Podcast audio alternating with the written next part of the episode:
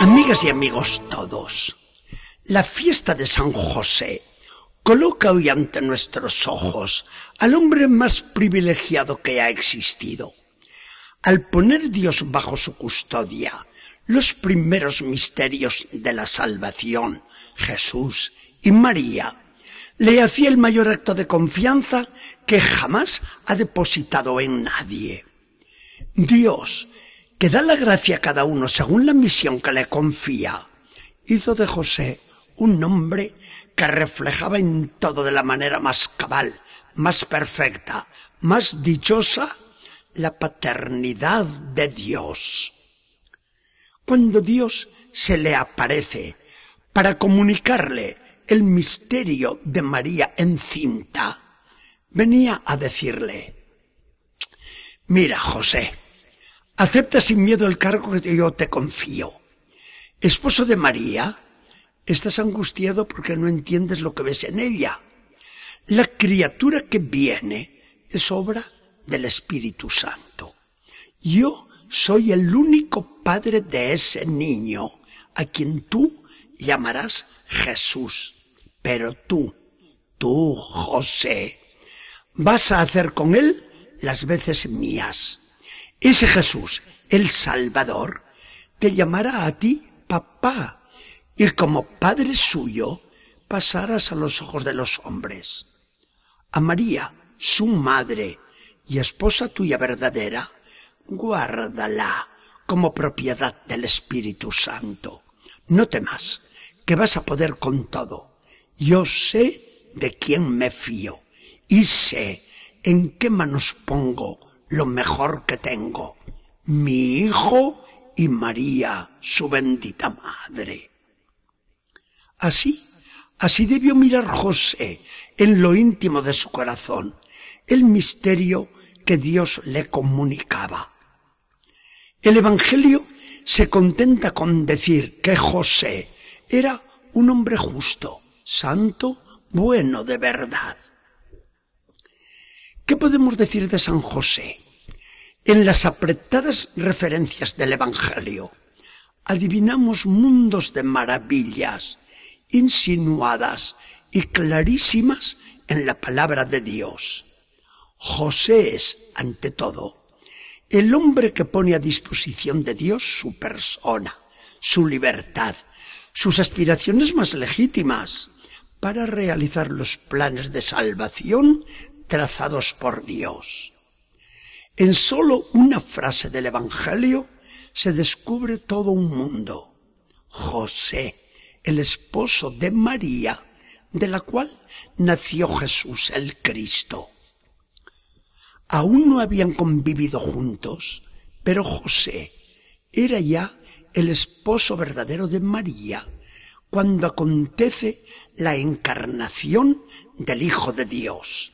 Y Dios no le hace renunciar al amor de su esposa y abandonarla. Al revés, le dice con amor divino, no temas quedarte con María tu esposa. Con María, los dos se van a amar con un amor entrañable, singularísimo, virginal. El Hijo de Dios viene a ser el único hijo que se acepta en este matrimonio tan humano y tan celestial. José y María serán los dos primeros que con semejante decisión consagrarán su amor a Cristo en exclusiva.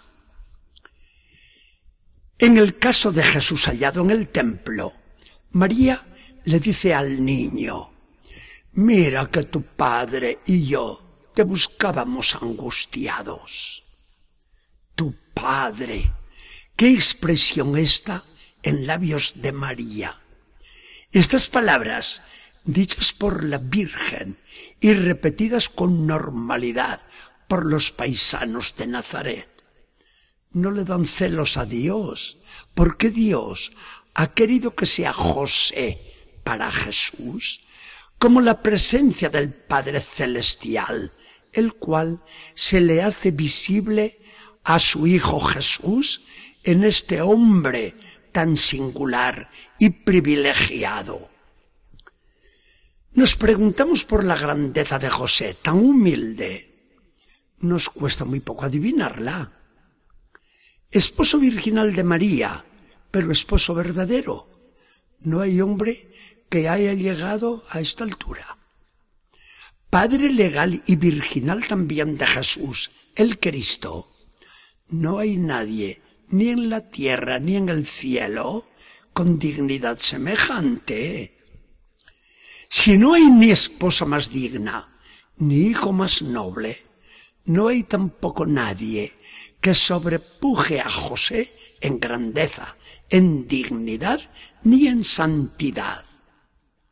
Juan el Bautista fue proclamado por Jesús como el mayor de los profetas, porque señaló presente al Cristo entre los hombres. Pero el mayor de los patriarcas es José, el humilde carpintero de Nazaret, que puede llamar hijo nada menos que al Hijo de Dios. Cuando Jesús se manifieste al mundo, el recuerdo de José estará todavía vivo entre sus paisanos que dirán, pero que este Jesús no es el hijo de José. José para entonces había tenido una suerte también única. Cuando le llegó la hora, muere en los brazos de Jesús y de María. Vamos, querido San José, tu vida fue un servicio incondicional a Jesús y a la Virgen. Pero si la recompensa fue el morir en tales brazos, no debes estar ahora muy lejos del Rey de la Gloria y de la que es reina del cielo y de la tierra. Y así, no es extraño lo que se dice de ti en la iglesia, que eres el santo más poderoso para interceder a favor nuestro. No es posible que Jesús no te haga caso cuando le pides algo. Por eso, querido San José, ¿verdad que ruegas siempre por nosotros? ¿Verdad que proteges a nuestras familias como a tu familia de Nazaret? ¿Verdad que nos vas a enseñar en nuestra oración a hablar con Jesús y con María, como lo hacías tú en Nazaret? Pues nadie ha hablado con ellos mejor que tú. ¿Verdad que nos vas a asistir en la hora de nuestra muerte? Qué suerte la nuestra, si aprendemos a orar como tú y si como tú podemos llegar a morir. ¿Verdad que nos lo vas a conseguir, querido San José? Que el Señor nos bendiga y acompañe.